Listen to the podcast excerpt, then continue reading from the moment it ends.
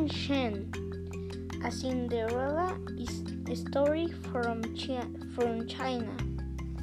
Yan Shen is a kind and beautiful young girl. Her father and mother died when she was very young. She lives with her stepmother and stepsister.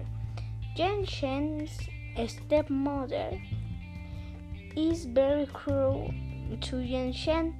She makes Yan Shen do, do, do course all day long. Yan Shen has only one friend.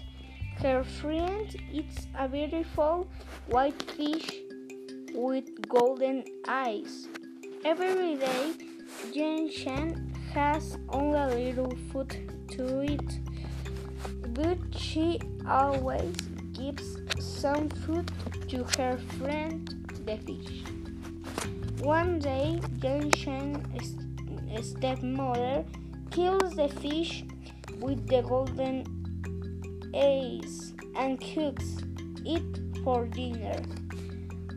When Yan Shen finds out that the fish is dead, the, she starts to, to cry.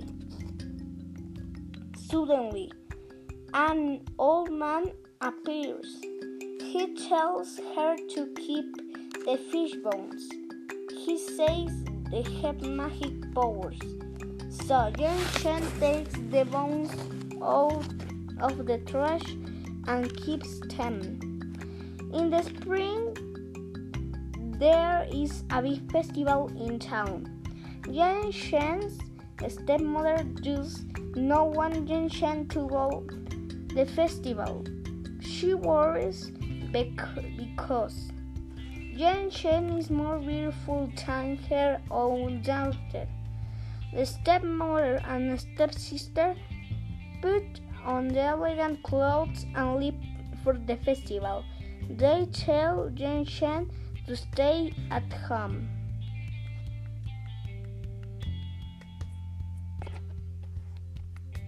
Yan Shen is very sad.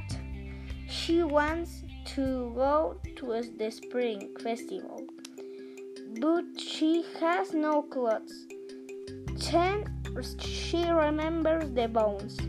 She asks them for elegant clothes.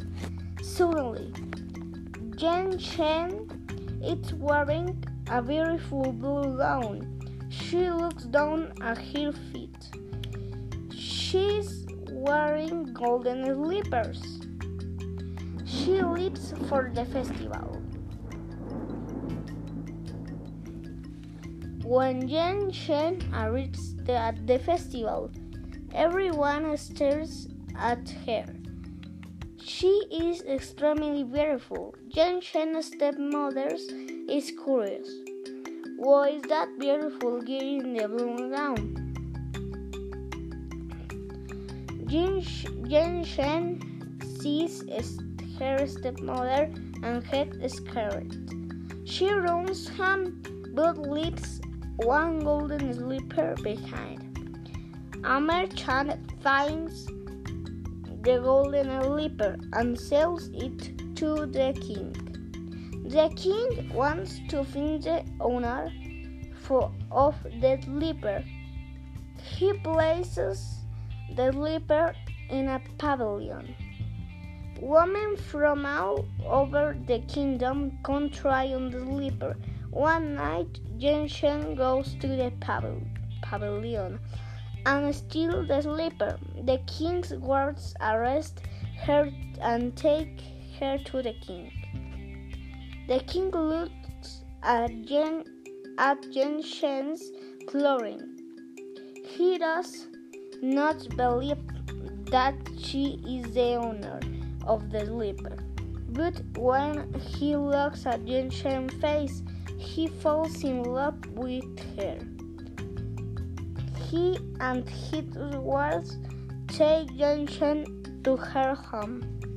She, wa- she shows them to the other golden slipper. The king marries Jen Chen, and they lived happily ever after.